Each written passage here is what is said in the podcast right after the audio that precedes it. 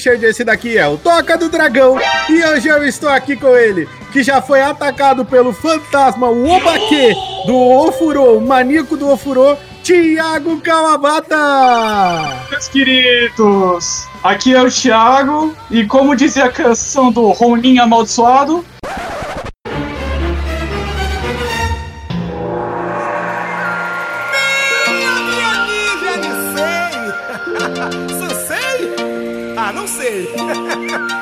Sei que é o Tchan do Brasil! Quem foi que disse que a gente não chegava lá? Hein? A dança é fácil, não tem bicho papão. Vim lá da Ásia, vem das bandas do Japão. O latino-americano, o Tchan do Brasil. Chega ensinando pra quem nunca viu. Vem comigo, vai, canta aí, vai. A dança é fácil, É, tem isso aí. bicho papão. Vem da onde? Vem lá da Ásia, vem das bandas do Japão. O latino-americano, o tchan do Brasil. Chega ensinando pra quem. Assim, olha, vem do Oriente pra mexer com a gente. Vem quebrar gostoso aqui no Ocidente. Sei que você gosta, sei que você deixa. Todo mundo ligado na dança da queixa, meu irmão. Vem do É. Oriente pra mexer com a gente. Vem quebrar gostoso aqui no oceano. Sim, é minha licencinha. Sei que você gosta, sei que você deixa. Todo mundo Agora ligado todo na dança mundo da queixa. cantando, vai. Arigato! Sayonara! Sayonara! Samurake bumbu mexe, samurake sushi pra comer, samurake amaru, samurake tchan tchan tchan tchan. Esse é a canção do Roninho amaldiçoado aí com o Thiago Kawabata. Uma canção original, tá, galera? Pra quem quiser procurar aí, é do Thiago mesmo. Ai, ai, ai. E hoje, senhor Thiago Kawabata, estamos aqui reunidos para mais um episódio, cara, de criptozoologia aqui no Toca do Dragão. Um episódio que a gente fala sobre os monstros, sobre as aparições, sobre os capirotinhos que aparecem aí no planeta Terra, para ensinar tudo sobre monstros pra galera, para que eles conheçam melhor da onde vem, quais são as lendas, como eles surgiram. Então, criptozoologia é a série do Toca do Dragão focada em animais fantásticos e onde habitam. Exatamente. Exatamente. E, cara, o que, que nós vamos falar pra galera? Já vamos começar dando aquele recadinho paroquial, né, Thiago? Que sempre é bom a gente falar pra eles aí, é, agradecer e também indicar as coisas. Então, né, pra quem não sabe, estamos aí nas nossas redes sociais, no Instagram, no Facebook, no Twitter. Sigam o Toca do Dragão pra ficar sabendo de tudo que acontece aqui na nossa podosfera maravilhosa aqui que envolve o pessoal do Toca do Dragão e seus convidados queridos. Estamos disponíveis, Thiago, em todos os reprodutores de podcast e nos melhores agregadores da internet. Aham! Estamos disponíveis no Anchor, no Spotify, no Castbox, no Apple Podcast e muitos, muitos outros. Você escolhe aquele que lhe agradar muito mais. O nosso ouvinte aqui, grande senhor Thiago Calbata, por exemplo, prefere escutar as coisas no Google Podcasts. Exatamente. É isso aí. E vamos falar também, Thiago, da nossa campanha no Catarse.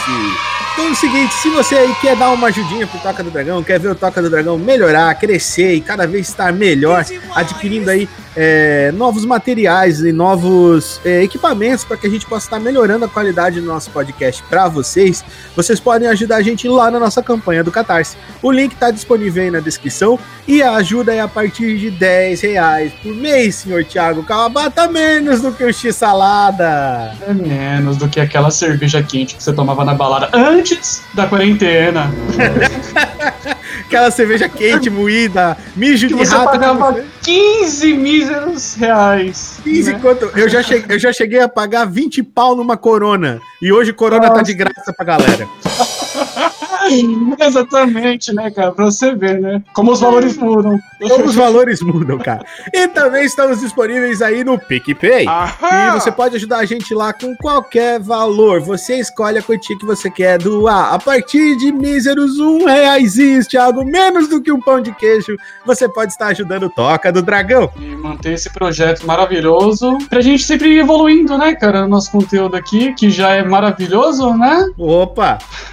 E vamos agradecer também os apoiadores aí do, do mês, que o senhor Paulo Deruzelv, né? Nosso amigo grande Paulo Deruzelv ajuda a gente sempre no Catarse. E o senhor Thiago Calabata, que tá aqui comigo, que sempre ajuda a gente também lá no PicPay. Grande Thiago Calabata, cara. Gente boa pra caralho.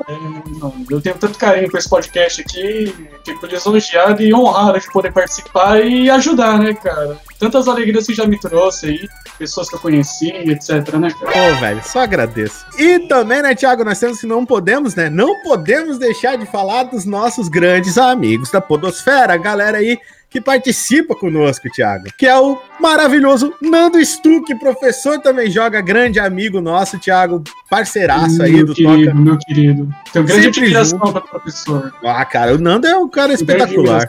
Eu conheci cada coisa ali no canal dele, na The Live, né, cara? Nossa, ele é maravilhoso, cara. E O professor ele tem uma didática ali até pra representar os jogos, né? Trazer os jogos índios pro, pro pessoal, né, cara? Aqueles temas de horror, do terror.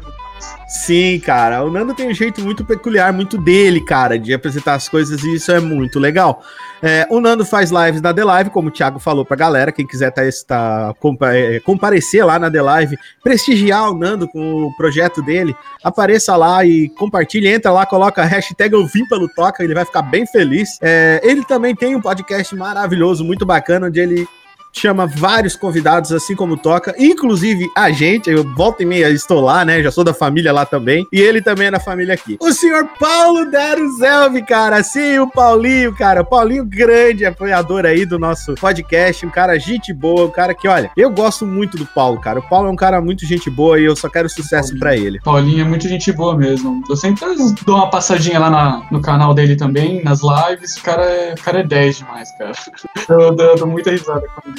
Ele faz lives na TheLive.com, né? Junto com TheLive.tv, junto com o Nando também. E também, ambos também estão no YouTube, cara. E agora também falar do nosso amigo canal Café Gamer, o senhor Felipe Lopes. O homem que é apaixonado pelo Wilson, cara. O cara é maluco pelo Wilson, velho. Não tá entendendo. Com o canal no YouTube que fala sobre game dev focado em RPG Maker. Pra galera aprender, são vários tutoriais, vários gameplays. O Café tem um conteúdo bem legal e ele é um cara muito gente boa. Vamos falar agora dessa pessoa de caráter extremamente duvidoso, uma pessoa que quase ninguém gosta, senhor Kitsune Games Envio! o Thiago tá rindo aqui. O Kitsune é um cara maravilhoso, a gente adora o senhor Cristiano Siqueira, um, um companheirão aí, bicho, uma pessoa de um caráter imenso, cara, um cara muito legal que a gente acompanha demais. Ele também é o dono aí da Rádio Anime Night, a qual o Thiago volta e meia aí, dá uma participada, vai lá dar os pitacos, né, Thiago? Ela faço umas traduções, né, cara? Tô devendo mais umas traduções pra ele, mas estamos aí sempre junto. Ele é muito, cara, tem uma humildade, o cara, o cara é um amor de pessoa, né, cara? Tá sempre aí junto, sempre chamando ali no chat. O cara, o cara é muito gente boa, cara. Cara, gente boa mesmo. E o pessoal cheiroso, lindo e gostoso, a galera que vive imersa em leite de dromedário. Quem, Thiago? É essa laje nerd, né, cara? Que A bando de cremoso estalagem lá. nerd, cara. Aquele César, aquele homem cremoso que tá lá. Se você gosta de rir, se divertir.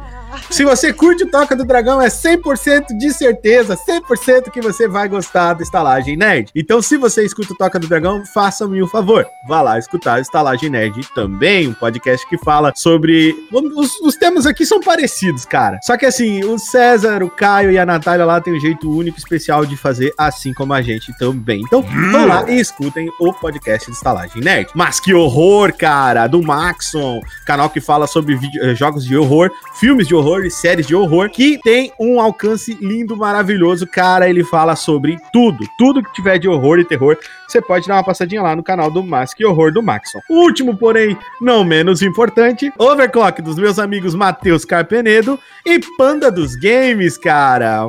Um podcast especializado em PC. Se você quer montar aquele seu PC Master Race, é só escutar o episódio dos caras que eles vão falar tudo. Vão falar sobre a indústria dos jogos, sobre como dos jogos. O Panda vai dar dicas de bambu. Cara, é uma coisa incrível aquele podcast. É uma coisa maravilhosa, cara. Tiago, aqui no nosso podcast no Toca do Dragão, nós temos um espaço para que os nossos ouvintes, né, que participam do grupo do Toca do Dragão, possam enviar o seu áudio aqui. No momento estamos sem áudio, mas quem você, se você está ouvindo aí e quer enviar um áudio para o Toca do Dragão, é muito fácil. Você só precisa entrar no nosso grupinho do Telegram, no, no link t.me barra tocapod. Você entrando no link que eu acabei de falar, você vai estar participando do nosso grupo do podcast, vai poder estar interagindo com a galera, vai estar interagindo comigo, com o Wilson, com o Thiago, com o Café, com todo mundo, com o professor, com o Nando, com todo mundo, com toda a nossa comunidade. Vai ser muito divertido. Eu espero você lá. E Thiago, agora, Thiago, aquele momento maravilhoso, Thiago, o momento que nós esperamos aí a semana inteira, Thiago, para acontecer, que é a nossa leitura de e-mails, Thiago. Ah, meu Deus, a leitura de e-mail. leitura de e-mail, Vamos Thiago. lá, cara, vamos ver o que, que esse- esses cremosos, esses, esse povo maravilhoso mandou pra gente. Essa é a leitura de e-mails do Toca do Dragão. Se você quiser participar, envie o e-mail para a gente também, que nós leremos o seu e-mail aqui no nosso podcast. Fique agora com a leitura de e-mails dos nossos ouvintes. Olha só, Thiago, temos vários primeiros e-mails aqui hoje, mas eu vou começar já com, né, com um grande Eu- amigo nosso aqui, o senhor Omar Zaldivar, que enviou o seguinte e-mail para nós: Temas para o Toca, é o título do e-mail dele. Olá, pessoas do Toca. Venho até vocês sugerir alguns temas iluminados para o futuro do podcast. É, sugestões de leitura, eles querem sugestões de leitura, que a gente fale sobre livros para eles lerem, é, autores de fantasia, autores brasileiros, olha que legal, e quem sabe um bate-papo com algum autor nacional. Porra, isso ia ser muito legal, Omar, muito legal mesmo. Já pensou, Isso é Tigas? mesmo. Nós trazendo aí um André Bianco. André Bianco, hein, cara? ah, que animal, velho, imagina que legal. J.K. Rowling, por que não? Deixa eu sonhar. Nossa, cara. Já pensou J.K. Rowling aqui, cara? Ia ser muito ia ser muito, muito foda, cara. Ia ser muito louco, né, cara? Ia ser muito Ia louco. ser muito né? Louco, ia ser muito louco. Sim, cara. André Bianco que tá aí já faz muito tempo, né, cara? Sim, inclusive você sempre me recomenda os livro- livros dele, né? O livro, é o 7, nossa, cara, que livro louco. E outro, parece que vai logo mais uns seis, né? Pelo que aparece aí nas interwebs. Talvez teria alguma série, alguma coisa ali relacionada com o livro do 7, do André Bianco. Não sei, né? Quem sabe, né? Futuramente o André Bianco não possa. É, quem sabe ele futuramente não possa estar aí desenvolvendo pra gente uma série, de repente Netflix, ou de repente a Amazon também. A Amazon tá fazendo altas é? séries bacanas. Ia ser muito legal. E vamos pro primeiro, primeiro e-mail aqui do nosso amigo JC, o Jonathan de Castro Carvalho, e também grande, grande amigo nosso aí, sempre presente na- no nosso grupo, sempre falando com a galera, desenvolvedor de jogos indies também, cara, o Jonathan, gente boa pra caramba, ele mandou o primeiro e-mail do canal. E ele manda o e-mail com o seguinte dizer, né? Não tem, não tem título, ele não colocou título. É, e aí, pessoal do Toca do Dragão, tudo beleza? Tudo beleza? Tudo beleza, Thiago? É, tudo beleza. tudo no chuá. Tudo chua. Tô passando aqui para desejar muito sucesso para vocês e que continuem com esse, como posso dizer, não trabalho, quando vocês gostam de fazer o que fazem e eu admiro isso nas pessoas. Zumbizeira é um dos melhores entre muitos dos trabalhos de vocês. Aí, ele gostou muito do, do episódio Zumbizeira. O episódio número. Deixa eu ver aqui. Foram tantos episódios. é, já tô em 30. Já... No episódio número 24, Thiago. Zumbizeira. No 24, já no quarto episódio. Saudades Zumbizeira. desse episódio. Saudades. Lá vem a zumbizeira. Lá vem a Zumbizeira. É, e aí, ó. E ele também tá pedindo uma imitação pra gente aqui. Pra, que ele, pra gente tentar, que ele acha muito legal, que é imitar o Batman. Tenha uma ótima semana. Vai lá, Thiago. Vamos imitar o Batman aí. Ah, I am Batman. Imita o Batman aí, Thiago. Vamos ver, vamos ver se tu só manja imitar o Batman. ah, eu cheguei na tia do ba... Ah, não, esse daqui é outro, é do filho da. Que Batman é esse, cara? É, agora imaginei o Batman chegando no Batman da filha da puta, Batman peguei a tia do Batman. Comissário Gordon, comissário Gordon, sua esposa e sua filha são duas putas pagas. Ah, caralho, então eu sou um viado. Ai, meu Deus do céu. É isso aí, JC, tá aí a nossa imitação do Batman pra você. E a minha. a minha decadente imitação do Batman, cara, pra você. Ah, muito convincente, Thiago. Eu, eu achei muito Convincente? Nossa, Você achou que eu era. Você realmente achou que eu era o Batman? Ah, cara, eu, eu acho que a DC tá perdendo dinheiro. É isso que eu acho. Então vou investir mais nessa carreira. carreira de. Com certeza. E também mais um primeiro e-mail, Thiago Kawabata. O título dessa pessoa aqui que vos fala é Primeiro e-mail, Thiago. Adivinha quem enviou esse e-mail pra nós, Thiago? Quem é? Natália Alpino! Natália Alpino.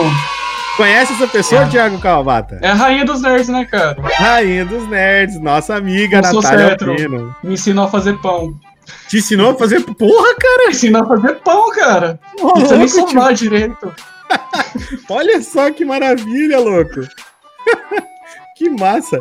Olha só, o e-mail da Natália diz o seguinte: Boa tarde, dragõezinhos lindos, ouvintes e convidados. Você é o convidado, tá ouvindo? Eu ia falar dragões, mas vocês iam achar que eu tava chamando vocês de feios. Faz sentido.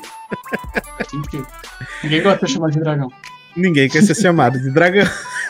Isso me lembra da piada. Você tem fogo? Tenho, então cospe seu dragão. Ai, ai. Meu primeiro É, aqui. Olha só, meu primeiro aqui, mas já se preparem porque terão muitos outros. Fico feliz de saber isso. Nesse e-mail, eu só queria agradecer o conteúdo incrível que vocês criam pra gente. Eu sempre me divirto demais e aprendo bastante também. É, eu sempre dou muita risada com o Wilson e o Debona e adoro quando o professor Nando tá na área. Ele é super divertido e tem uma sintonia incrível com vocês. PS, adoro as explicações dele. Já você, Richard, considero meu amigão e me inspiro demais em você. Você é foda.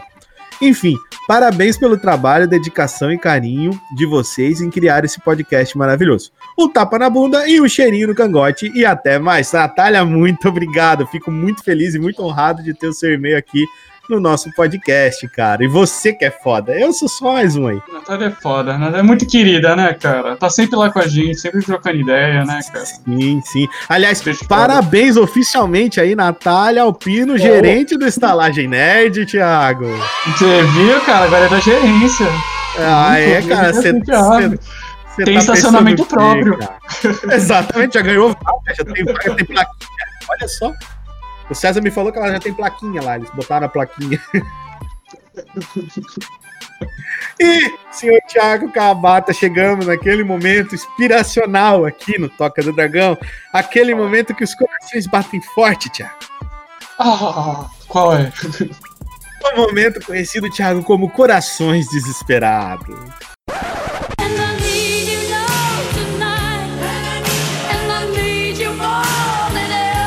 Corações desesperados.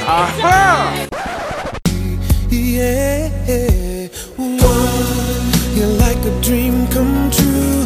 Two, just wanna be with you. Three, girl, it's plain to see that you're the only one for me. And Oh! Diga-me mais. E Thiago, do nosso leitor aqui, senhor é, Mr. Dova, ele mandou o seguinte para, para a gente para o e-mail. Estou muito, muito, muito preocupado. Olha só, ele tá escrevendo desesperadamente para nós. Fiz eu e meu amor no The Sims. O sim dele me traiu. Agora não consigo olhar para ele na vida real da mesma forma. Seria o sinal? Me ajude. Smile chorando. e aí, Thiago, o que você tem a dizer sobre isso? Olha, Será eu tenho é um uma coisa a dizer pra você. Tudo isso é simbólico, certo? Principalmente o The Sims porque ela, ela meio que ficciona a vida real ali no seu sim, certo? Certo. Então bota dentro da piscina e tira a escada. É zero com ele falar. Ou constrói um pequeno quadradinho de um por um e deixa ele lá dentro até que a morte venha. E... É, o The Exatamente. Sims, ele nu- nunca foi tão claro na vida do The Sims quanto até que a morte o separe. É o que acontece. Então, o que, o que, que você tem que fazer? É que nem na vida real. Você vai construir um quadradinho de um por um, tacar a pessoa lá dentro, sem janela, sem porta, sem água, sem comida. É assim que eu termino todos os meus relacionamentos. Perfeito, cara. Coerente. Coerente humano é a coisa certa, é a coisa ideal a fazer. É, totalmente dentro da moral ética. Isso daí é perfeito, cara. Sim, exatamente. Bom, o, o meu conselho que eu, que eu tenho a dar pro Mr. Dova sobre isso, além desse, obviamente, de colocar o The Sim dele dentro desse quadradinho um por um, é ele procurar um jeito de engatar um teclado em algum lugar, de algum computador omnisciente, escrever barra Clapaucius e ficar milionário, né, cara? Porque se a gente vivesse É, em The então. Sims, ia ser a primeira coisa que eu ia fazer. Ou então você pode colocar posses é só mil, né, cara? Mil, mil simoleons, né, cara? Tem que ser Mother Lodge, que aí vem 100 mil, é isso? É verdade, Cem Motherlord, mil. Motherlord. Aí depois cara. você pode negociar com a morte. Você pode subornar a morte pra você poder. Isso, cara. O Caronte, ele tem essa fama de ser vendido, né?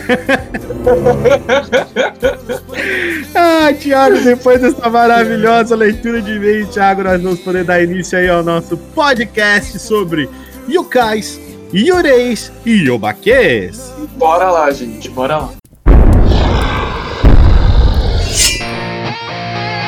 Você está ouvindo a Toca do Dragão. Muito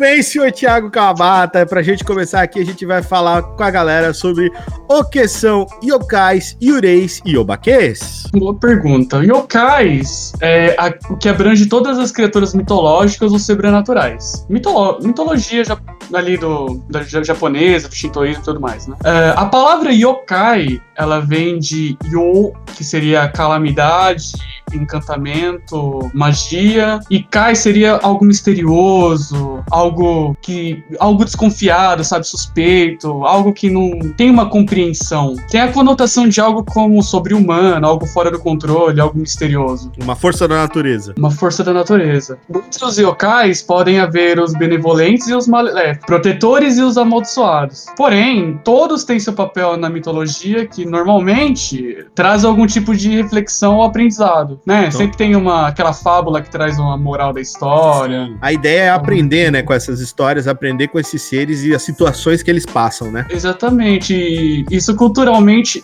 isso foi construindo assim, aqui a, o Japão, né? A, a- a- assim, a cultura em si, né? Cultura nipônica em si, né? É algo intrínseco. Geralmente são mais fortes e poderosos que seres humanos. Pode se segregar, é, mas também há casos que se misturam aos seres humanos. Então eles também se Né. Fundem com os seres humanos. Eles também se fundem, né? Ah, É que interessante. parecido. Tem também os Yureis, que vieram do kanji, que significa Yu, calmo, sereno, isolado, tranquilo. Irei, que quer dizer alma ou psique, né? O espírito, vamos dizer assim. Eles são fantasmas, espíritos, almas penadas, como as do ocidente, normal. Então é que nem se fosse aqui mesmo, galera. Uma alma que não passou pro outro lado, que ficou aqui porque ele tem algo para resolver e ficou aqui na Terra, certo? Porém, é mais comum usar a palavra obaque, que já é diferente. Obaque é quer dizer algo que tem forma, algo que se, mo- se molda, né? Um transmorfo ou como a gente conhece aqui, um shapeshifter. Ou seja, são coisas que aderem à forma de outras coisas. Então podem ser yureis, né? Mas também pode ser algo que se transforma. É um ser que se transforma em um animal ou um espírito que tomou a forma de algum objeto, como uma lâmpada ou um guarda-chuva, por exemplo. E é a palavra mais comum utilizada no cotidiano pelas pessoas. Eles não costumam falar yureis, eles falam obaques. Exatamente. Entre os japoneses aqui é muito comum você usar a palavra obaque para falar em qualquer tipo de coisa sobrenatural. Seja, por exemplo, um espírito, um fantasma ou algo sobrenatural em si, sabe? Obaque, ele é sinônimo de yurei, só que yurei não pode ser sinônimo de obaque. Porque o Entendi. obaque, por exemplo, tem uma katana, uma espada. Naquela espada tem um espírito que ficou nela. As coisas têm uma- um espírito, sabe? Um espírito Shaman que King. não- Tipo um Shaman King, exatamente. Então, aquilo ali você pode chamar também de Obaki, uma coisa que toma forma, uma de espada, sabe? Um espírito que toma forma de, de algo na natureza, entendeu? Ele se aposta daquele objeto, se aposta daquele animal, ou enfim. Isso. Ele Ou até forma- daquele, daquela alma. Ou, inclusive, Tem ah, essa- entendi. Pode também fazer essa. Então, essa aí, no caso, é a etimologia da palavra para vocês saberem. E nós vamos falar um pouco também, Thiago, sobre yukais, obakes e ureis, que são famosos aí no Japão. Vamos começar aqui com a Korokamui, o polvão da galera, o cutulão da massa. Seria o nosso equivalente aqui, né, Thiago? É, o cotolão do polvão. É, cutulão do polvão, exatamente. A palavra Akarokamui, Akorokamui, significa de acordo com os Ainus, Atkor, né, segurador de cordas, e Kamui, Kami, ou Deus divino, certo? É, no, no folclore Ainu, a Koro Kamui é temido e reverenciado como uma divindade das águas. Segundo a lenda, há muito tempo, nas montanhas perto da vila de Rambuji, vivia uma criatura, uma aranha gigante chamada Yaushikep. Essa aranha gigante desceu das montanhas e destruiu o vilarejo inteiro, sacudindo a terra com a fúria de dar medo em qualquer mortal. Com isso, os moradores daquele vilarejo fizeram orações para o deus Repun Kamui, que logo ouviu suas preces e puxou Yaushikep para o mar, onde não mais poderia destruir o vilarejo. A aranha gigante, quando foi levada para a água, transformou-se em um povo gigante, assumindo o papel de deus e protetor da ilha a partir disso. Desde então, Então, ela, no começo da história, ela era destruidora e a partir de então ela virou uma protetora da ilha. Exatamente. Olha, Ela- a partir de coisas. então ela foi puxada, né, pelo.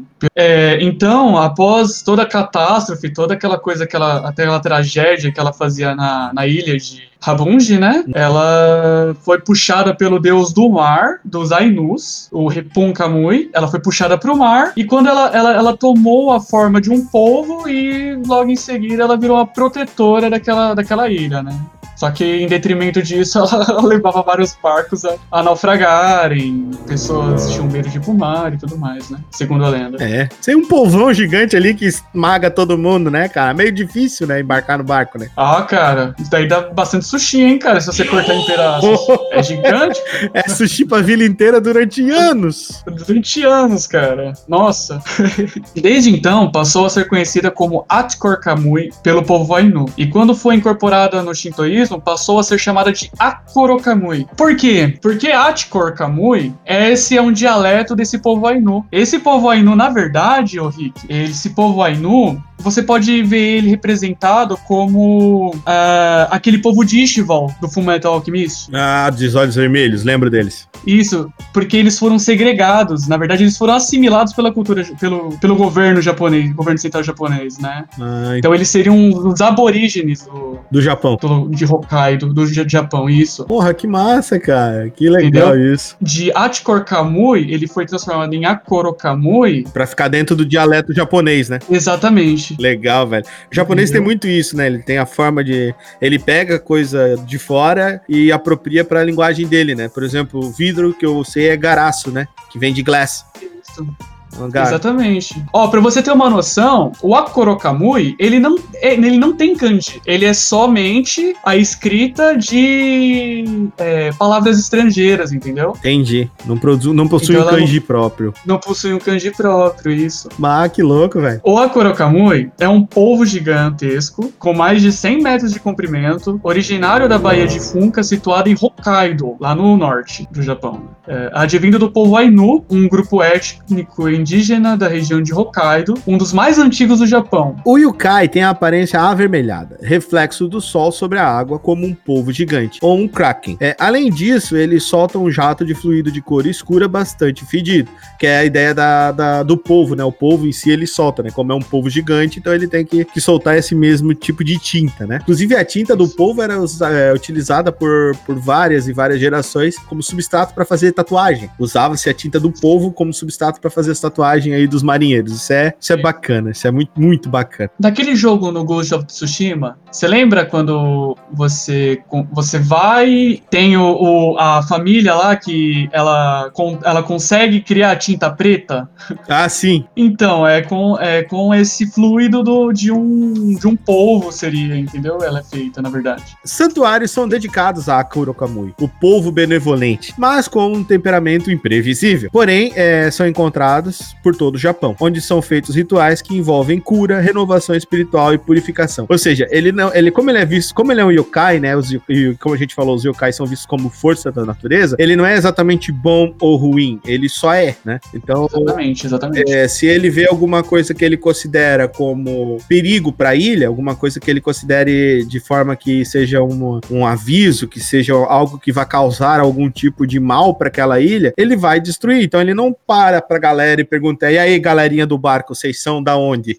vocês vieram de que rolê? Ele chega destruindo tudo, tá ligado? E- Exatamente. por isso que o pessoal Ele- fazia as oferendas no, no templo pra ele, pra acalmar os espíritos da água. É isso. Não tem essa coisa maniqueísta que fala que, por exemplo, tem o bem e mal, ruim, bom, esse julgamento de De caráter, não existe. caráter no yokai, né? Não existe. Em todas as aparições do Akoro Komui, ele nunca foi vencido. E de acordo com os pescadores, caso encontre com a fera colossal, o seu destino já está selado com a morte. é isso aí, galera. Acabou. Entrou no mar, viu o polvão, tchau, cara. A ga- a galera, tchau, entendeu? Não vai ter Ah, volta viu, viu, viu o Corocamu já bate a cabeça que tem outra, É, cara. bate a cabeça. Pô, já bate a cabeça pra desmaiar, pelo menos não faz sentido. Isso, exatamente. Poupa o serviço do, do rapaz. Porém, já foram encontrados outros contos, cara, e muitos acreditam que o tal povo gigante ainda está à espera de um barco desavisado para arrastá-lo até as profundezas do oceano. A história é parecida com a lenda do monstro do Lago Ness, a lenda do Kraken, do Leviatã e uma certa semelhança com outras obras de Lovecraft pela imagem da divindade conhecida como Cthulhu. Por quê? Por causa do polvão, Porque- né, cara? Por causa do povão, Tentáculos, cara. E tem uma... cara. Exatamente, cara. E outra, os tentáculos ali do Okurakamui, em algum. Numa, numa pesquisinha aí, tem vários contos diferentes, né? Só que um deles diz que os tentáculos deles, aqueles. aquelas coisas redondas lá que, que são aderentes, elas seriam mais ou menos igual um destino, sabe, cara? Que a partir do momento que ela. que ela gruda em você, não tem como você sair dela, sabe? Tem essa, essa Analogia. conotação de. Essa analogia, exatamente. Pô, que massa, cara. E vamos falar, Thiago, mais uma vez desse caveirão aqui, o rapaz do Bop, o Gacha do Kuro bate ossos, rapaz. É o puro osso, né, cara? É o puro osso da massa. O puro osso, tá certo. É, analogia Billy Mandy. Os primeiros contos do Gacha do Kuro remetem a mais de mil anos. Segundo conto, em uma sangrenta rebelião contra o governo central por um samurai chamado Taira no Sakado, que é, ele entrou em conf... o clã do, desse Taira ele entrou em conflito com o governo central de Kyoto, né? Ali na, no período Heian, mais ou menos. Heian Jidai, né? É, quando Masakado morreu durante a revolta, sua filha Takiasha Hime, uma feiticeira famosa, continuou sua causa. Usando magia negra, ela invocou um esqueleto gigante para atacar a cidade de Kyoto e vingar seu pai e todos os mortos durante a revolta. Gacha Dokuro tem a forma de um esqueleto com mais de 30 metros de altura. Sua, sua estrutura é formada por ossos de pessoas que morrem de fome ou por combatentes de guerra que apodrecem no campo de batalha, que entram em putrefação e não tiveram um ritual de passagem. Ou seja, quer É, dizer que não. todo mundo que vai morrendo, ele, ele é uma, uma, uma massa de morte, né? Ele vai acumulando os ossos. Exatamente. Ele é formado da... que não são Entendi. Pra você que jogou Katamari, é assim. é igual o Katamari, o cara vai, vai, vai pegando a galera, vai pegando a galera e vai aumentando, tá ligado? É aumentando até o infinito. Após Gacha Dokuro devorar suas vítimas, ele usa o esqueleto delas para se tornar ainda maior. Não há forma de vencer o Gacha, até que sua energia gerada pelo ódio armazenado das almas desrespeitadas e desonradas se acabe. Continuará sendo o pesadelo de qualquer um que se depare com ele. Geralmente, eles ficam em zonas rurais, no que antes eram campos de batalha. Ficam em cemitérios e valas comuns. Porque nas guerras, galera, quando dava as guerras, não, não se tinha como fazer sepultamento adequado para todo mundo. Então ele pegavam, os- eles pegavam os corpos, aqueles que a família não vinha recuperar no campo de batalha, e jogavam todos numa vala comum, uma- um único buraco onde ficava lá. Então o Gacha do Kuro, ele vai se alimentar nesse tipo de lugar. Mas eles podem também aparecer em outros lugares, né? Não sendo limitados aos que foram mencionados. A única maneira de, de perceber um Gacha do Kuro é quando eles estão próximos de você. Olha só que legal. Também, se você não vê a porra do esqueleto de 30 metros de altura, mano, você tem problema. Exatamente, cara. Pô, imagina, cara, um esqueletão de 30 metros de altura. Thiago, tá vendo aquilo? Não, não tô. Porra, Thiago, tá ruim o teu óculos, velho? Tem que trocar. Que é quando próximo de você, né? Onde poderá ouvir o remexer dos ossos. Porém, provavelmente será tarde demais. Esse negócio do remexer dos ossos, né, Thiago? O próprio nome dele é uma onomatopeia, não é, Thiago? Exatamente, exatamente. É uma onomatopeia. É gacha gacha, né? Gacha gacha, que é o remexer dos ossos. Né? Entendi, Ossos, Porque no Japão tudo tem o som, tá ligado, galera? Eles têm o nome. Bater de ossos é gacha gacha, por exemplo. Exatamente, cara. Quando você fala que uma coisa tá próxima da outra, assim, é guiri-guiri, porque quando as coisas estão muito rente, sabe? Aquela coisa que é rente, Sei. aí eles falam guiri-guiri, que aquilo é guiri-guiri. É guiri-guiri, por quê? Porque faz Porque é mesmo. E é desse jeito. E é mesmo. E é porque é mesmo. quando você tá balbuciando ali, enchendo, tipo, ah, ah, esse daí, esse lugar aí, é não sei o que, não sei o que lá, sabe? Você tá putsuputsu, você tá fazendo putsuputsu. Putsuputsu é, Você é tá- balbuciar, sabe? Entendi. Você tá muito putz. Então, Tá muito putsuputsu isso. Na contemporaneidade, o Gashadou Kuro ele apareceu em vários conteúdos. Ele apareceu em Castlevania 64, na maioria das séries Castlevania, eh, na série de jogos anime e mangá Yokai Watch, o Gashadou Kuro é representado jogando em uma máquina de gachapon, que é aquele que aparece o aparece o bonequinho e você bate com o martelo. Aparece o bonequinho e você bate com o martelo. Ui, que delícia. Aparece o bonequinho e você bate com o martelo.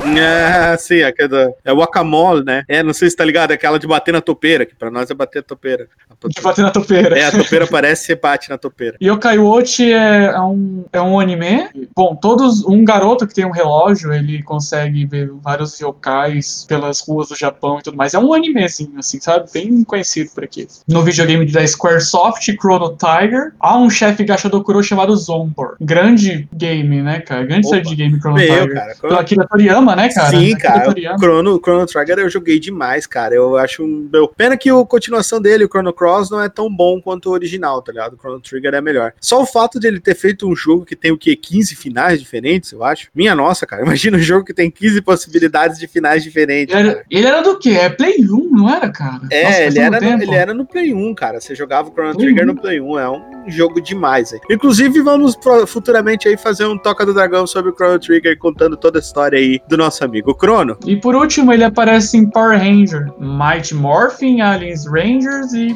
Power Ranger Zell como Rito Revolto. Eu lembro do Power Ranger Zell, cara, do Rito Revolto. Era, era exatamente isso, cara. É um gacha do Kuro, cara. Que louco. E Gashadou Kuro, cara. Da hora, né? Você vê como essa. Como eles trazem muito esses elementos, Sim. né, cara, da mitologia pra mangás, tokusatsu, Power Sim, Rangers. cara. essas Pra, é, pra fazer parte, né, cara? Pra fazer parte, né? É, ô, Thiago, só uma coisa que ficou aqui, acho que ficou pendente pra galera, cara.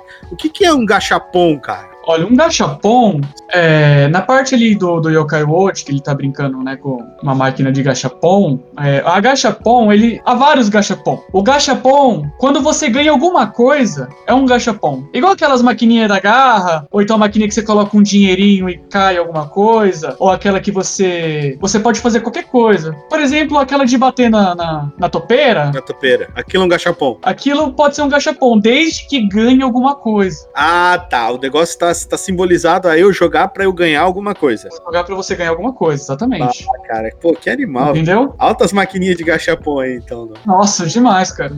Gasta-se muito dinheiro com isso. Com certeza. Aí no Japão tem, tem mercado pra tudo, não é verdade, Thiago? Nossa. E, Thiago, nós vamos falar do Kappa, também conhecido como as crianças Kappa. sapecas do rio. O Kappa é um dos yokais no que abrange as criaturas mitológicas, sobrenaturais e terrenas ligadas ao animismo, é mais conhecido de todo o Japão. De acordo com o Shintoísmo, a principal religião japonesa, ele é caracterizado como um humanoide meio reptiliano, meio aquático, ou seja, ele é um ET.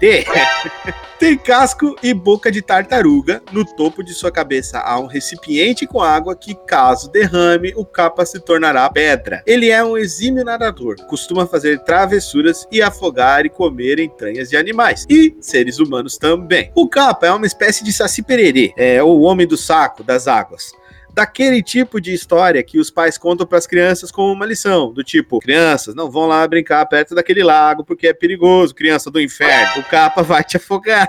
Ô, criança, faça reverência sempre, pois se fizer, o capa te imitará e a água do recipiente do topo da cabeça dele vai derramar e ele vai virar pedra. Faça isso, faça aquilo, senão. Não, me obedece, criança maldita, senão eu vou te tacar no rio e vou falar que foi o capa que te afogou.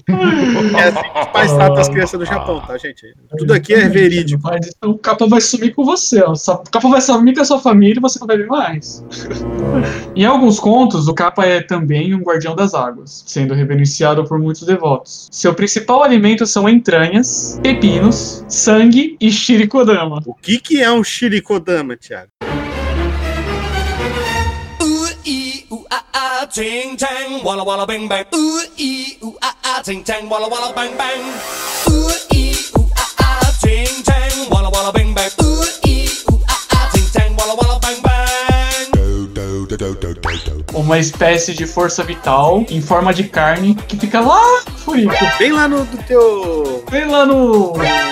No redondo, no, No no, toba, no, no sol, no zerinho, Onde não, onde não bate sol. onde não bate sol. Onde, o- Mas onde o sol não nasce. quer dizer que o, que o, que o capa ele gosta de comer isso daí. Ele gosta de comer isso daí. Acredita-se, acredita-se que lá uma espécie de bola de carne que tem um espírito e tudo mais, que te dá força de vitalidade e tudo mais. Ah, entendi. Então é o seguinte, galera, os japoneses eles acreditam que tem uma almôndega dentro do rabo das pessoas e essa almôndega ela tem energia cósmica. Exatamente, Entendi. exatamente. É Japão, né, cara? Você Pô, você tem que tentáculo em tudo. Você tem Shirikodama, você tem... É, isso aí, você tem robô gigante voando saindo do Sim. meio do chão, é kaiju, é calcinha usada. É uma, Tem tudo, uma, cara. uma alegria, cara. O Japão é uma alegria. Tem mercado pra todo mundo. O capa tem tamanho semelhante a uma criança humana. Sua pele seria como a de um réptil, meio esverdeada, meio azulada, boca e casco de tartaruga, e não tem gênero. Então não dá pra saber se é homem ou se é mulher. Não dá pra saber se é homem ou se é mulher. Entendi. Há muitos casos de yokais que não tem gênero também. É Então- muito comum não ter gênero. Entendi. Quando a gente não sabe se é homem ou se é mulher, então pode ser um yokai. Então o Wilson é um yokai.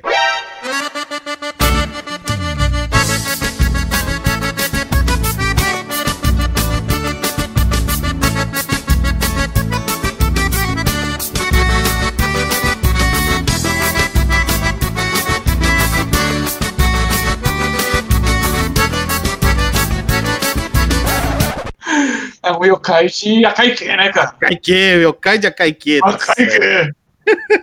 No topo da cabeça do capa há um tipo de recipiente, uma depressão semelhante a um prato fundo, que, caso esse prato se esvazie ou fique seco, o capa enfraquecerá e morrerá, em, em alguns casos virará pedra também. Cara, então Ou quer dizer seja- que se, se secar a água em cima da cabeça do capa, ele vira pedra ou ele morre. É isso? Então essa é a forma de derrotar, Exatamente. digamos assim, o capa. Sim, Por E isso que os pais fazem aquele disso- negócio, né, de, de falar pra criança que ela tem que fazer reverência, porque eles acreditam que se a, a criança encontrando o capa, o capa vai imitar ela, né? E como Isso. a água vai cair de cima de dentro desse recipiente que o Thiago explicou, ele vai virar pedra. Que também é uma forma de fazer com que a criança entenda que ela tem que fazer reverência pras pessoas que ela encontra, né? Pra ela ser bem educada, né, cara? isso porque o capa ele pode estar também assimilado entre os seres humanos, né, cara? Nunca se sabe. É Por verdade. isso que cara. tem que fazer reverência, cara. Por isso que eles são reptilianos, cara, porque eles podem estar no meio de nós.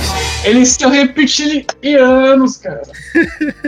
E, Thiago, muitas vezes ele é retratado como maléfico e impiedoso. Claro, né, cara? Imagina, o cara se alimenta de uma almôndega que tem dentro do seu rabo, é óbvio que ele é maléfico e impiedoso. Porém, muitas vezes ele é descrito como um ser sábio, honrado e que trouxe muitos conhecimentos aos seres humanos. Normalmente é solitário, mas pode fazer amizade com outros yokais e com seres humanos também. Nesse caso, ele poderá puxá-los e afogá-los, porque é isso que você faz com seus amigos, né?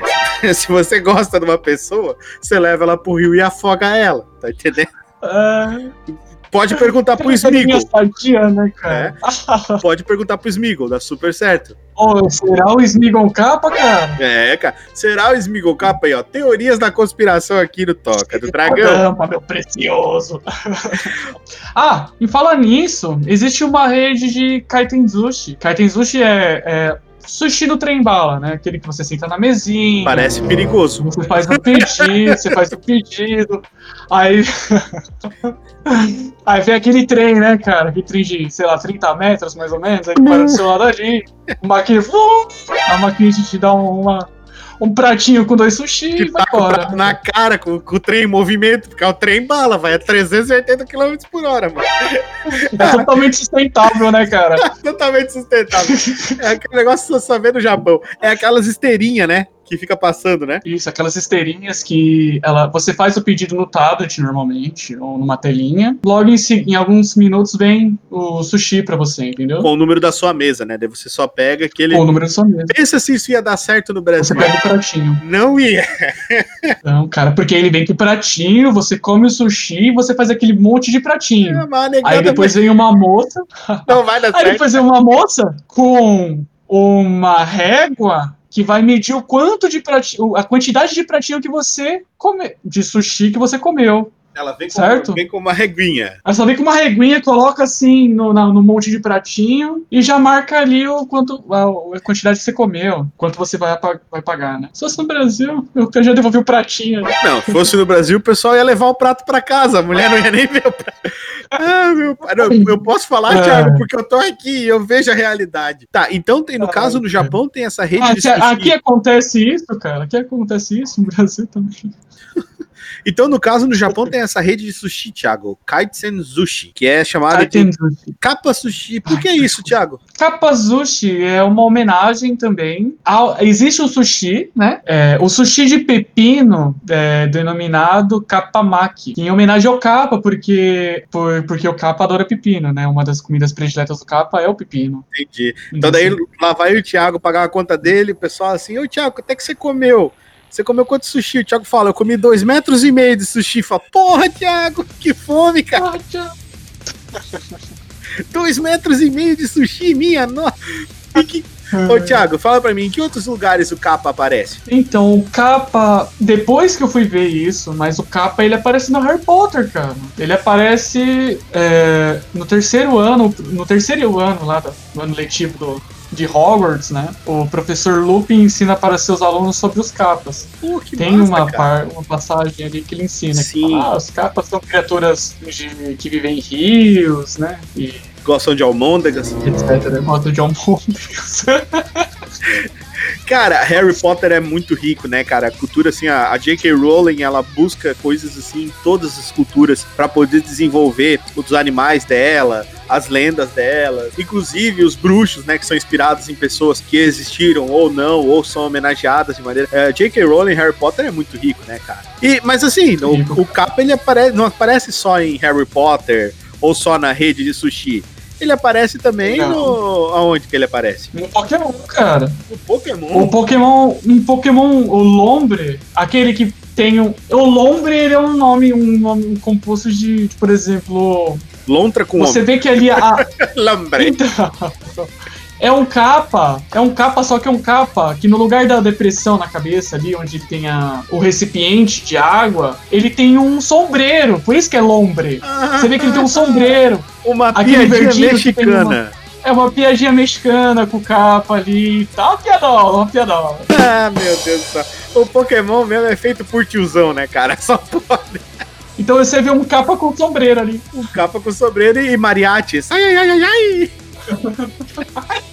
Ah, meu Deus, tudo misturado, velho. Tudo misturado. Vamos falar agora, senhor Thiago Kawabata, de Kitsune Cristiano Siqueira, não! Vamos falar da raposa sagrada, as Kitsunes, cara. Então, há uma grande variedade na lenda da Kitsune, a raposa. Uma das mais conhecidas são a Kubi no Kitsune, raposa de nove caudas, e a Zenko Kitsune, a mensageira da deusa Inari. Pra quem jogou aí o Ghost of Tsushima, sabe bem do que a gente está falando aqui sobre a deusa Inari, que tinha sua mensageira como sendo a raposa. A palavra Kitsune vem da onomatopeia Kitsu Kitsu, que seria o barulho que a raposa faz. O mesmo foi posto em desuso e a onomatopeia agora é Konkon, porém o nome tradicional continuou. Segundo a lenda da Kitsune, simboliza é, sabedoria, inteligência, sagacidade e astúcia. Essas características são presentes na maioria das lendas relacionadas a ela. As histórias sobre a lenda estão presentes em alguns livros antigos de crônicas no Japão que datam desde o início do século 8 e 9, como Nihon Shoki e Kojiki. Bom, então, de acordo com o shintoísmo, a Zenko Kitsune tem uma ligação com o mundo espiritual, podendo transitar entre os dois mundos. Por isso, são associados com Inari, ou a deusa da fertilidade e prosperidade. Entendi. Então, ela tem essa, esse- ela, ela consegue ir pro mundo espiritual e vir pra Terra, né? Ela essa- transita, ela consegue transitar, Trans- passar. Pô, isso, isso é uma- um poder maneiro, hein, cara? Isso é um poder Poder maneiro. maneiro, cara, poder maneiro. Poderzaço. E é comum encontrar santuários dedicados a Kitsune, onde são deixadas oferendas e são feitas referências ao espírito da raposa. As Kitsunes podem tornar-se belas mulheres e, em alguns casos, se casarem. Olha só, cara. Quer dizer, então que as raposas podem seduzir os caras e casarem com elas. Aí pode casar com elas. É Exato. isso? Será que foi isso que o Raposa. Caio fez com César? Isso explicaria muita coisa, hein? Pode ser, Isso cara. Isso explicaria muita coisa. Raposão bonitão lá. Uma das variações da lenda é, diz que a raposa é, de nove caudas, a Ku no Kitsune, vivem até mil anos. A cada 100 anos ela ganha uma nova cauda, ficando mais poderosa e sua pelagem torna-se dourada. Tem a habilidade de ser onipresente e onisciente com a sabedoria infinita. Pode ser sábia, benevolente e ser uma espécie de guia para, que tem, para quem tem um coração puro. Costuma cumprir suas promessas feitas aos homens, como guiá-los a certos objetivos, mas também pode ser maléfica e se tornar a causa de vários males sobre a natureza, como provocar terremotos e incêndios, cara. Ou seja, no, no jogo que a gente já comentou aqui do Ghost of Tsushima, a raposa tem essa função mesmo, ela te guia até o santuário. Então ela, ela, ela guia você. Então a raposa ela é vista como um animal guia. Animal guia. E você, você matar um animal desse é um, Ah. um sacrilégio. Sacrilégio, pecado, não tem como. Um É- é, pecado, imperdoável, né? É considerado É imperdoável. né? imperdoável. Inclusive até o cervo, né? Se eu não me engano, também é um animal sagrado que você só mata se você for se alimentar dele. Se você não for se alimentar, se você não for se alimentar, você não pode matar o cervo. É considerado tipo pecado, assim, afronta contra os deuses. Isso. Isso conta muito por causa do animismo que tem na intrínseco da cultura mesmo. né? Sim. Porque ela acredita que todas as coisas têm uma, como que pode dizer assim, uma essência espiritual, né? Por exemplo, Sim. aquela, aquela árvore tem uma essência espiritual, Sim. aquilo tem uma essência espiritual. É a ordem, é a ordem Tudo espiritual tem, das coisas, né? Tu- todas as coisas pertencem ao meio, né? E todo, tudo tem o seu motivo de existir. Então essa energia ela faz parte do inteiro, né? Então se você tá tirando essa energia, você tá causando um desequilíbrio dentro do universo. Então para você fazer isso, é, você tem que ter um motivo, um motivo sagrado, um motivo que é considerado honrado, como por exemplo, não passar fome e alimentar a sua família. Isso é ter honra. Então se você tá aqui matando um animal, você tá Tirando a vida dele para ir com essa, com essa finalização, com esse intuito que é de se alimentar, que é uma coisa nobre, aí você não tá causando desequilíbrio, você tá apenas consumindo energia. Agora, quando você mata um animal por prazer ou por esporte, aí você tá desequilibrando as energias e provavelmente Buda vai dar um puxão na sua orelha. Aliás, no budismo ninguém mata Exatamente. ninguém, né? é um pecado mortal tirar a vida de qualquer coisa. É, você vai ter algo como karma, ou então vai aparecer um gacha do Kuro, o capa vai te afogar. Ou pior, o capa vai vir Oh. comer só a môndega, pode ser muito perigoso isso. Ela vinha até no Shirikodama. Imagina se ficar sem. Imagina se ficar sem Shirikodama. Aqui, ó. Shirikodama tem medo, né, Thiago? É isso que eu sempre digo pra galera. Exatamente, cara. Quem tem Shirikodama tem medo. Quem tem Shirikodama tem medo. É, Thiago. Em Pokémon, Thiago, é, nós temos o Pokémon Vulpix, que a sua evolução é o Nine Tails. São raposas de seis caudas e nove caudas. Também Zorua e Zoroark, que são raposas que têm a habilidade de criar ilusões. Ô, ô Rick, fala em Pokémon, você já percebeu por que, que os Pokémon sempre repetem as palavras? Zoroark, Zoroark. Pikachu, Pikachu. Eu acho que é pelo menos o costume do gacha-gacha, não é? Exatamente. Olha só, cara. O Pikachu, o Pikachu existe uma. Como que fala? Existe um onomatopeia, que é pica-pica. Pica-pica é brilhante. Ah, Quando você porque fala, ele- ah, aquilo lá tá pica-pica, é brilhante. algo Porque ele é brilhante. elétrico, né? Então ele. É elétrico, tem aquela coisa de. Porra, que massa, cara. Sabia disso não. É por causa disso. E outra, é, na série The Legends of Zelda, e mais especificamente os jogos Majora's Mask e Minish Cap, que eu sei que você é um grande amante.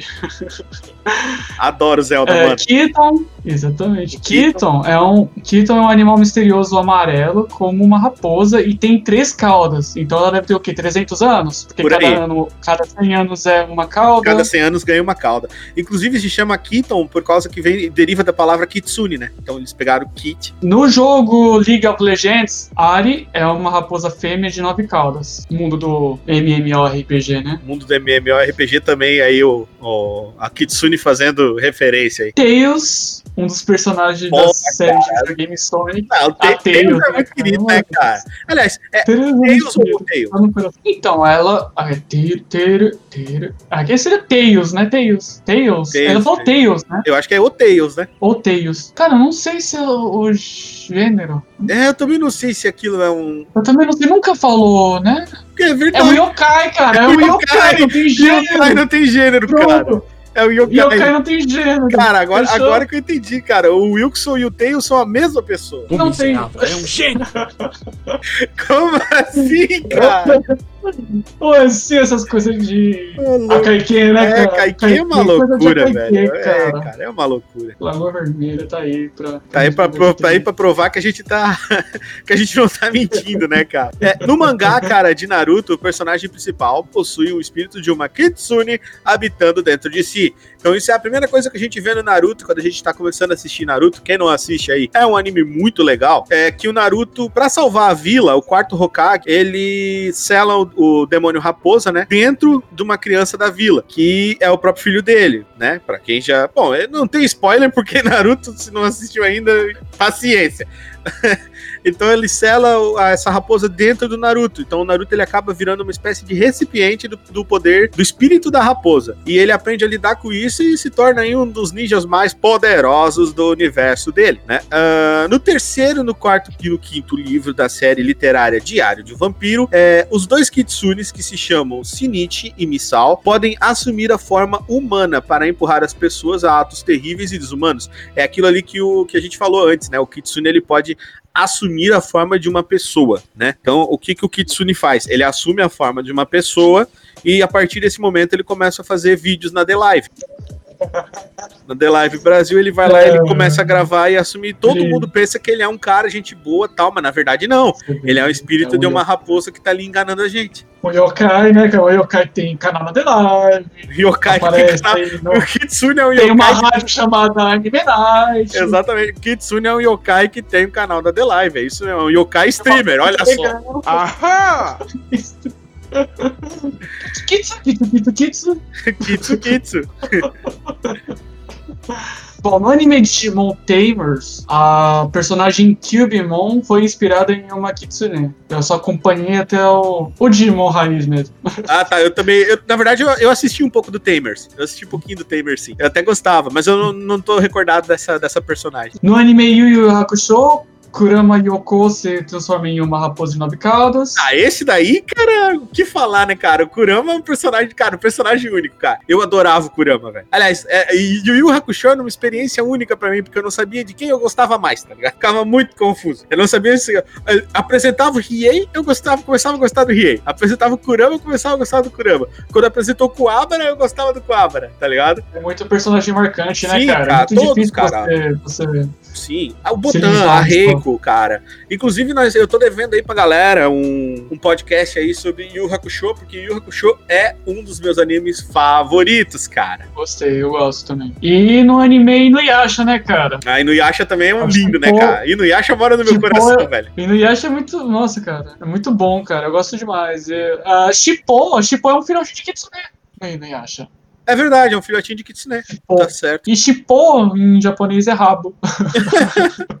É, meus queridos. E agora, Thiago, nós vamos falar um pouquinho pra galera sobre os obaques e os yureis, cara. Só retomando aquela, pra galera lembrar o que, que é. Obaque, aquilo que toma forma sobrenatural, espectros, aparições. Pode ser também o sinônimo de yurei, fantasma, espectro, também aparições. É, o obaque bakemono é considerado tudo aquilo que pode ter um espírito, aquilo que pode se transformar como de um objeto, de um animal, até mesmo de seres humanos. Essa é ideia de Obake, vem do espírito malicioso, sobrenaturalidade, do animismo intrínseco na cultura japonesa e do shintoísmo, como por exemplo, uma katana, a espada, que habita o espírito de um samurai e todas as noites esse samurai aparece para proteger aquele perímetro de onde está enterrado junto com sua katana. Yureis são caracterizados como fantasmas, espíritos, almas penadas, como nos moldes ocidentais, cara. Quando vem a acontecer um falecimento, deve-se fazer cerimônias e rituais fúnebres para que o rei Kon, a alma, consiga passar para o outro lado e juntar-se com os seus antepassados. O rei Kon, então, se torna o espírito protetor das futuras gerações da família,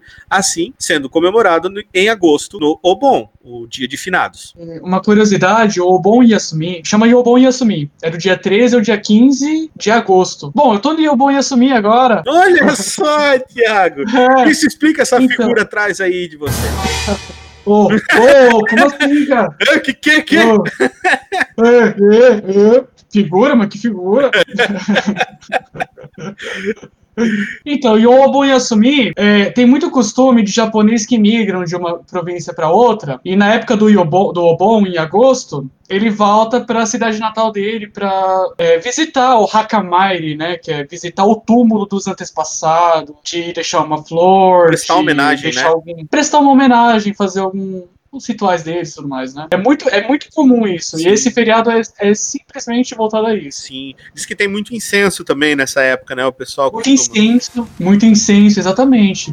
É, objetos e comidas que os antepassados gostavam, os caras deixavam no túmulo, sabe? Essas coisas assim. Pô, legal, velho. Caso tenha sido uma morte violenta, como um assassinato ou um suicídio, os rituais apropriados não forem executados, ou ainda, caso a alma tenha sido influenciada por sentimento de ciúmes, ódio, vingança, rancor, o Reikon, que é a alma, transformará em Yurei e permanecerá na Terra. Então Yurei é uma alma que não conseguiu passar pro outro lado, né? Não foi de, não conseguiu sair desse plano. Ciúme, ódio e vingança. É isso? Pô, então, eu, então eu vou ter que enterrar o Wilson direitinho, cara. se, o Wilson, se o Wilson vier falecer aí, o ciúme que o Wilson tem, cara, o ódio que ele tem, cara, não cabe naquele corpinho, cara. É um corpinho muito pequeno pra tanta coisa. É ciúme, ódio por causa do ciúme e a vingança porque Tem ódio do ciúme.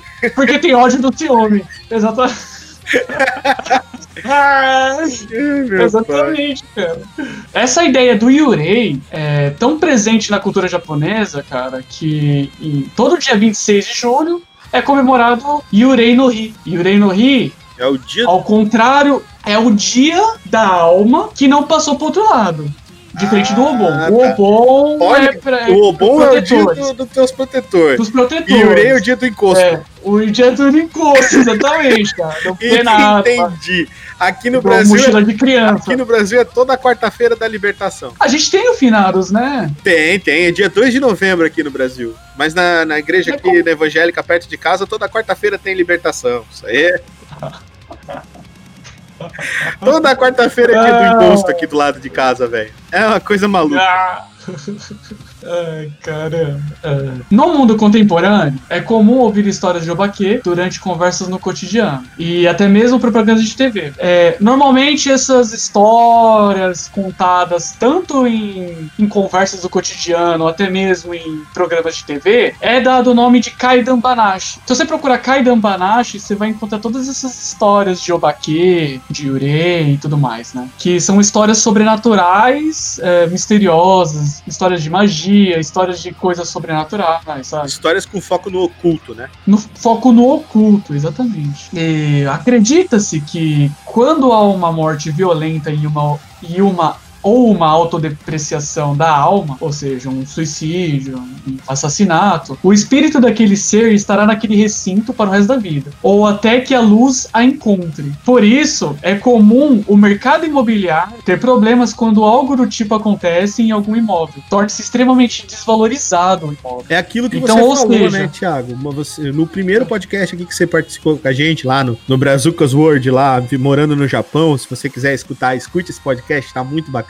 O Thiago falou exatamente disso, que lá perto de onde ele morava, é, aliás, de onde ele mora atualmente, hachi, hachi, quem? Aitken, isso.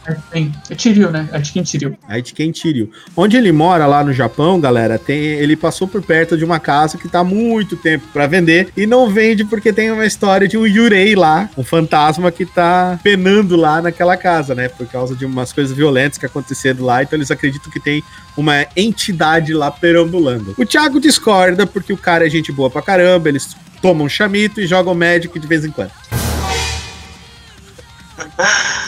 Exatamente, cara. E olha, é, aqui tem muito costume, por exemplo, quando acontece um tipo de essa entre aspas autodepreciação da alma, é, é, é- se você, por exemplo, for alugar um apartamento, um apartamento que aconteceu algo do tipo, e você enviar uma carta falando, ó, eu sei que aí aconteceu tal coisa, houve uma autodepreciação da alma.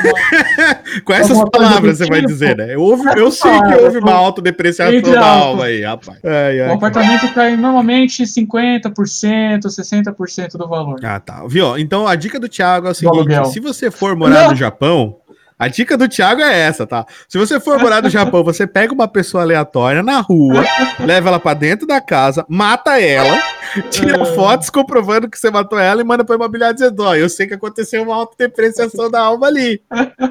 Porque fui eu que causei essa autodepreciação. Então eu quero desconto de 50%, porque o rapaz do podcast disse isso. Porque é assim que funciona as coisas aqui no Toca do Dragão. Eu não quero criar monstros, cara.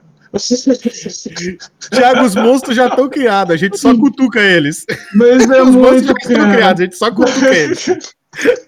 Ai, cara. Como é Ai, massa, caramba. Mas é realmente, cara, o mercado imobiliário sofre muito com isso, por causa dessa, vamos dizer assim, é, essa superstição, superstição, a crença em si, coisa. O cara não pisa ali, entendeu? Na, no local que tá, que tá nessas É, Não condições, querer né? ir, né? Com medo. Tiago, vamos falar um pouquinho sobre os, os obaquês mais famosos, cara. Os obaquês aí que estão geralmente são é, geralmente são afeiçoados aí na cultura japonesa, né? Que é o Karakasa Obake, é, que são os espíritos de guarda-chuva. Este é considerado um Tsukugami, é, espíritos de artefatos. Um guarda-chuva que quando tem muito tempo de existência, um espírito toma forma e a habita. Normalmente, Karakasa é representado com um olho e uma língua comprida e apenas uma perna que calça um gueta, a famosa Havaiana de pau!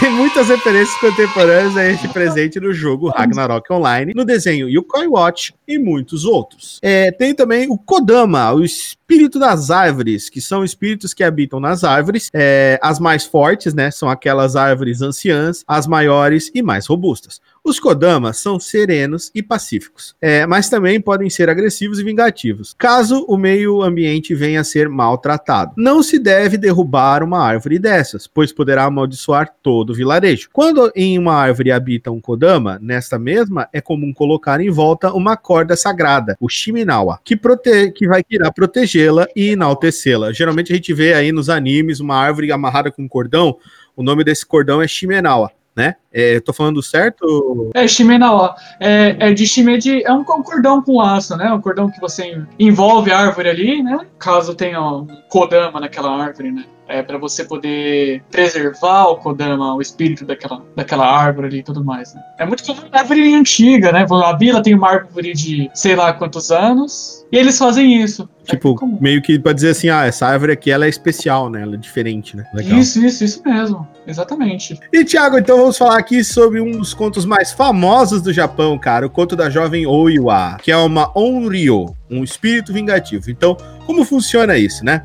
É, para o espírito se tornar um Onryo, eu tava conversando aqui com o Thiago, ele tava me explicando. É, todo Yurei, é, todo Onryo é um Yurei, mas nem todo Yurei é um Onryo. Um Onryo é um espírito vingativo, ou seja, ele tem uma intenção maligna, ele tem uma, uma vontade de matar você, vontade de acabar com você, tá entendendo? Uma vontade de fazer você sofrer. Um Yurei não necessariamente precisa ser um espírito vingativo, ele é só uma alma penada que ficou travada aqui no nosso mundo e até que ele encontre os- a sua paz, ele não vai poder sair daqui. Já um Onryo é um espírito que tem vontade de estar aqui com intenções malignas. Então, essa é a diferença entre Onryo e Yurei. É, uma das histórias mais conhecidas do Japão, que é que é baseada em fatos, é a história de Oiwa, né, que era uma jovem apaixonada por Iemon, é, que a sua família não aceitava esse casamento, é uma espécie de Romeu e Julieta, pois eles duvidavam da integridade de Iemon. O Iemon, então, ele assassina o pai de, de Oiwa e foge a é, provas para que outra pessoa fosse condenada pelo suposto assassinato do pai dela. Então Iemon se casa com Oiwa, porém ele sempre a maltratou, ele nunca foi um bom marido. Tô maneiro. Certo dia, Iemon se apaixona por outra jovem chamada Ome, que era também de uma família rica. O cara é o gigolô, gigolô japonês em- no Japão, né? O gigolô de Hokkaido. É, cara. A mesma é né, cara? É, os caras são terríveis. Então, com isso, né, a fim de assassinar Oya, Iemon envenena o chá de Oiwa, é, porém ela não morre, né, cara? Os seus cabelos começam a cair e o seu rosto se desfigura. Com desgosto, a Oiwa se suicida. É, então Eamon casa-se com a Oume. Ou seja, ele envenenou o chá da menina é, para fazer ela com que ela morresse, porém ela não acaba não morrendo. É, esse envenenamento começa a desfigurar ela. E como ela era uma moça bonita, uma moça jovem, quando ela viu esse o reflexo dela, né? Provavelmente, vamos aqui dramatizar, ela viu o reflexo dela quando a lua bateu no lago. quando ela viu que ela tava toda feia, deformada, carangona, monstrengona, ela se suicidou. E essa morte, essa, essa agressão contra o espírito dela, e por o que aconteceu com Yemon, o que que Yemon fez com ela, né? Por ter maltratado ela a vida inteira, matado os pais delas e no final ainda ter metido um chifre nela, é, ela acabou ficando um espírito vingativo. Assim, foi perseguido pelo resto de sua vida pelo espírito de Oiwa. E todas as pessoas que Emon olhasse veriam o rosto desfigurado de Oiwa. Então, todas as pessoas. Uma espécie de Uma maldição. maldição. Então, a Oiwa tomou-se a forma ali de um. De um Onryo que amaldiçoou a vida dele pro resto dos dias de Yemon, né? Então, tudo que ele olhasse, ele ia ver a face desfigurada de Oiwa, certo? Certa vez, quando estava com Omi, o rosto da jovem tornou-se a face de Oiwa. Em um surto de loucura, Yemon sacou sua katana e começou a cortar o ar, que nem louco. Tá doidão Cracudo. lá, cara. Ele começou a cortar o ar, cracudo. Assim cortando a cabeça de Meu. Deus, cara. A violência pura, hein, cara? Ele saiu de si, ele virou um. Ele, ele tava doido. Tava cara. doido, né? Mas imagina, né, cara? Ele vendo o rosto da, da ex-mulher que ele envenenou, ma- matou e maltratou a vida inteira, né, cara? A culpa, né, cara? Aquele sentimento É. de culpa. Mas de- pra mim, todo pranto que ele chorar é Terror, pouco, né, né? velho? Depois do que ele fez. É pouco. Ah, cara. não. Tinha que ter cortado de baixo pra Verdade. cima esse cara. Como diz o Wilson, manda matar. E, e não aguentando as próprias visões e culpa, Iemon tirou sua própria vida. Nos dias de hoje, o túmulo de Oiwa está localizado aos pés de uma árvore no, do templo Myokoji, próximo à estação Nishisugamo, em Tóquio. Esse lugar, ô Rick, ele é atraído por legiões de pessoas que ouviram a história, porque essa história ela foi tema de várias peças teatrais, né? Te- Teatro Kabuki, sim, aqueles sim. que vai Ah, os, os fantochezinhos. em- é, os fantochezinhos, ó, os ventrílocos de, de papel e, sei lá, e Sim, sim, sim, que vai. Foi o teatro de sombra, né? Teatro de sombra, aquelas coisas todas. Ah, E em vários livros e filmes, né, cara? Contos, tipo, né? É muito conhecida. Se você falar sobre a história de Oiwa, muitas pessoas vão, vão reconhecer, sabe? Porque é uma coisa já do, da cultura, né? E ela é muito visitada. O túmulo é visitado por essa curiosidade, essa, essa coisa do, do, do Sim. do E de, Yurei, de né, toda a história, né, desse, desse Yurei. Que bacana, toda cara. história. E galera, esse daqui foi o Toca do Dragão sobre criptozoologia, onde eu falei aqui com meu amigo Thiago Kawabata sobre yokais, yureis e obaques, para que vocês entendam mais ou menos aí como é que é. E tem mais, tá? Esse daqui é só uma parte 1. Tem muitos outros yureis, yokais e obaques que a gente deixou de fora que a gente vai estar falando para vocês em uma outra oportunidade. Então fiquem antenados que logo logo o Toca de Criptozoologia volta para falar com vocês sobre isso. E eu quero agradecer, opa, Logo, cara, logo. eu quero agradecer muito imensamente aqui o meu amigo Thiago Kawabata, cara, que disponibilizou aí um pouquinho do tempo dele para estar participando aqui do podcast para fazer esse programa maravilhoso para vocês.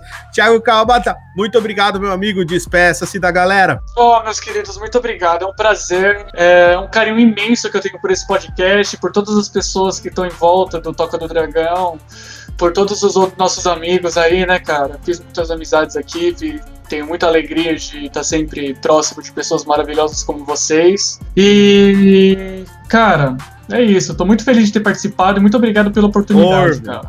Ô, Eu cara, você sempre tá convidado, cara. Você é parte integrante Ah! aí. do- Pra você ter uma ideia. É, cara, pra você ter uma ideia, até pra melhorar minha locução, agora eu entrei pra, pra academia do, de locução do Edir Olha só. Conhecia, não? Conhecia, Conhecia, não? não, cara? É, ah, cara. que maneiro, cara. ah, galera, não esqueçam, por favor, de compartilhar esse podcast com as pessoas que vocês gostam e com as pessoas que vocês não gostam também. Dane-se. Compartilha com todo mundo esse podcast. Manda pros seus pais, pros seus avós, certo? Manda para aquele espírito obstinado que assombra a sua casa. Esse também ele deve estar interessado. Manda ele escutar lá. É, e aquele negócio, né? Todo mundo que você trouxer para escutar o Toca do Dragão vai ser um amigo novo para você, porque ele vai dividir uma coisa única com você, que é o podcast. Todo mundo que escuta, escuta um podcast, ele tem assuntos sobre aquele podcast. Então, envie o seu e-mail para o Toca do Dragão para a gente ler ele aqui na nossa leitura de e-mail. Entre no nosso grupo no Telegram, faça parte da comunidade. Ah. Exatamente. Ajude a gente aí a crescer, a melhorar e estar em mais lugares possíveis, né? Porque esse é o intuito do podcast, é espalhar a palavra para que todo mundo comece a ter algo em comum, algo bacana para você poder escutar também junto com a gente. Então é aquele convite que eu sempre faço para você, faça parte da família do Toca do Dragão. E com o último conselho do nosso amigo Thiago sobre mercado financeiro, que é aquele que ele disse, né, que você pega uma pessoa, leva para dentro de uma casa, Aí você mata ela e depois você pode pedir 50% de desconto. Que é assim que o mercado imobiliário japonês funciona. Não é verdade, Thiago?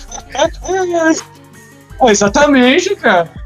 Se, se hoje 50% é, é o quê? O filme de arroz caminho? É o arroz caminho do filme do mês? Ai, ai. Não No sei, dia né? de hoje, 50% é metade. Ah, vá, é mesmo? E com essa palavra, De um aluguel, por no dia exemplo. de hoje, 50% é metade de alguma coisa. É metade de alguma Ah, coisa, pô. né, cara? Afinal de contas, é 50%, Meio aí. né, cara? Porra. É o meio aí, né, cara? O meio de alguma coisa. É, É isso aí. Bom, meus queridos, é, é, deixe, né, deixe seu comentário, compartilhe, né, como disse o Rick aí, compartilhe, dê seu feedback, que é muito importante pra gente melhorar, Sim, Né, o cara? feedback de podcast melhorar. A gente tá sempre fazendo o melhor Sim. vocês, né, cara? Eu sinto isso, eu como um 20, eu tô sempre aí trocando ideia com o Rick também, fazendo o melhor pra que esse, esse, esse ambiente que cria tanta identidade, né, cara? A gente cria ali um grupo ali aconchegante, todo mundo ali. É por isso que se chama só- Toca do Dragão. É todo mundo preso dentro, dentro da mesma a toca, do dragão, quentinha. cara. Somos, somos todos Somos todos tocus, né, cara? Como disse ali o Mr. Dovato. Exatamente. né? E muito obrigado pela sua audiência, sua audição, como diz o meu amigo Nando Stuck no podcast dele. E o Toca do Dragão vai ficando por aqui. Falou, meus queridos. Vida longa, toca do dragão. Valeu!